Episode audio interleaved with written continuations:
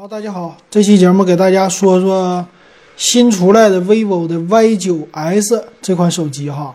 啊，这个手机很有意思啊，它的造型和之前 vivo 的 S5 非常的像，整个的背面呢也是那种侧面的菱形的一个结构。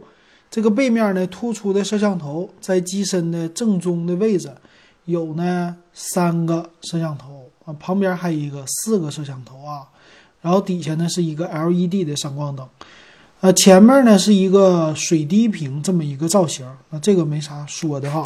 很有意思啊！我给你看一眼，看一眼呢，在 vivo 的 S 五呢，这手机背面啊、正面啊，它俩的造型都是一样的，非常非常的像，好玩。咱们来看看啊，它这款 Y 系列的到底怎么样？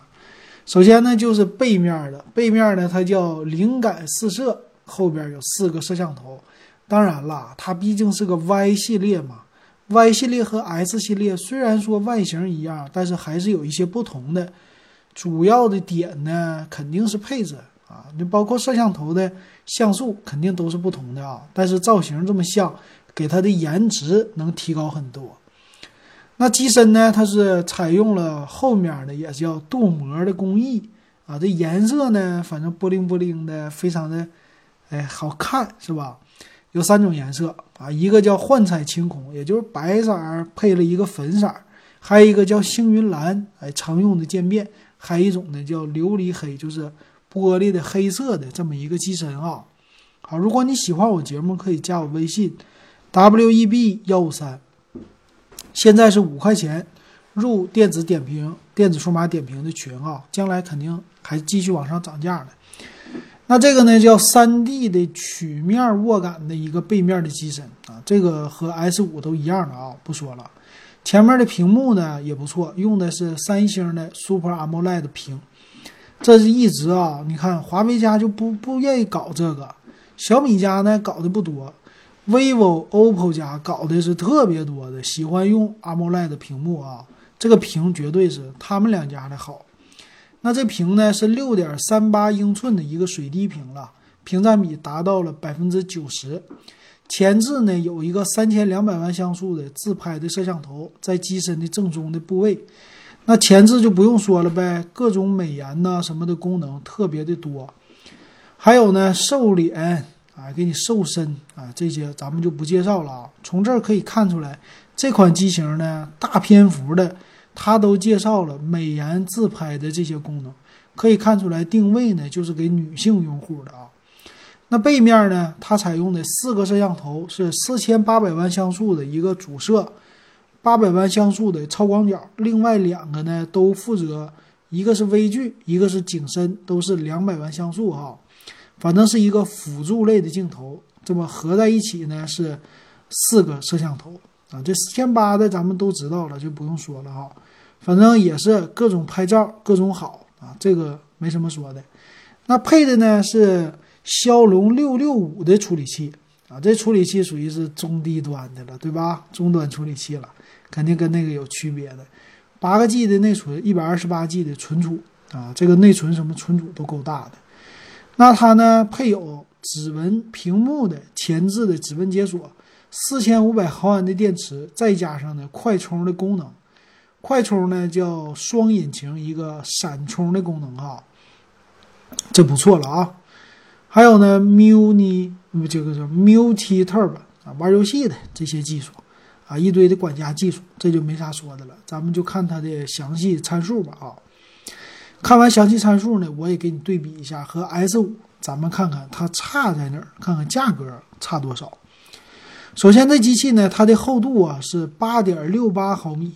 啊，不算是特别的薄，但也不算特别厚了啊，是算现在的比较中规中矩的机型，一百八十六点七克的重量，啊，它是处理器呢，骁龙的六六五，八个 G 内存，一百二十八 G 存储，只有这个版本，啊，TF 卡扩展好像就没了，四千五百毫安的电池，配上的是十八瓦的一个快充，屏幕呢，六点三八英寸，二三四零乘一零八零的 Super AMOLED 屏幕。啊，这不错。前置呢，这个摄像头三千两百万像素是 f 二点零的光圈。后置呢，四千八百万就肯定索尼的了，八百万超广角，两百万是微距和两百万的景深，啊，这个光圈呢都不错，f 一点八的大光圈哈，还有屏幕的指纹解锁，呃，它是四 G 的手机啊，不是五 G 的手机，但是双频的 WiFi、Type C 的接口，再配上三点五毫米的耳机接口，这些都有啊。看售价，售价方面呢，现在它刚刚上市，卖一千九百九十八的这么一个价格。啊，这个价格你说看着这处理器，那肯定就是不是太合适的了啊。但你不用操心，不用担心，vivo 家现在降价降的很快，对吧？现在很多手机降价太快了，这个手机上市不得给你降个两三百块啊？赶上双十二，绝对有可能的哈。那咱们对比一下，跟这个 vivo 的 S 五相比啊，他们俩差在哪儿？从首先从厚度。机身整个的尺寸来说呢，他们俩差异非常小，基本上没什么差异。但是处理器不一样，S 五呢处理器是骁龙的七幺零啊，他家六六五这个稍微有一点小差别。S 五的它的电池容量也不同，S 五四千一百毫安，比这个 Y 九 S 小，对吧？小了四百毫安。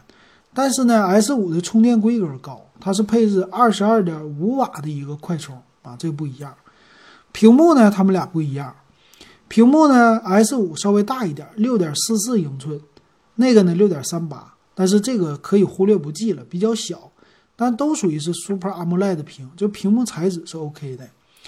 那前置的摄像头和后置的摄像头看起来呀，前置它们两个都是三千两百万，后置呢一个是四千八。这些都一样，就差了一个五百万的景深，啊，这是 S 五用的是五百万的一个辅助景深摄像头，但是那个 Y 九 S 呢是两百万像素，但是实际的体验我觉得没什么区别哈，啊，这个差别比较小，指纹识别呀，前置的这个屏幕指纹识别，双频的 WiFi，啊，Type C 的接口，三点五毫米耳机接口，从这上来说都是一样的啊，那售价呢，他们俩有差别。售价方面呢，S 五啊，它是两千六百九十八售价，那个 Y 九 S 呢是两千块钱啊。还有屏幕前置，说错了啊，屏幕前置 S 五是挖孔屏，那个是水滴屏，有一点不同，差了官方报价差了七百块啊，差了一些别的东西哈，七百块看你怎么选哈。那要按照我们的说法，他们这两款机器呢，其实。都是比较突出于拍照的，突出于摄像，但是整个的机身的处理器啊，跟这个价格肯定是不值的。但是呢，他们如果是降价，大幅的降价，我觉得还不错哈。可能是那个 Y 九 S 系列降到一千五，可能是哎这个还行。那这 S 五呢，降的可能是两千块，差不多啊。这个不用着急，肯定会降价。这个话我都不爱说了。每次一唠节目唠嗑，别人都说你这个等于是废话。那肯定是手机会往下走，往下降价。但你别忘了，今年拼多多玩的狠，降价的速度玩的快。你别着急买，我觉得你别着急买。这这个现在的绝对今年就是等等党的一个胜利。你等一个月，就哪怕半个月，他也会给你降价的。这玩意儿。谁先买，他不是早买早享受，早买早赔钱，就这种的啊。所以我不建议大家上来就买，等一等。行，那今天这个 Y 九 S 给大家说到这儿，感谢大家的收听。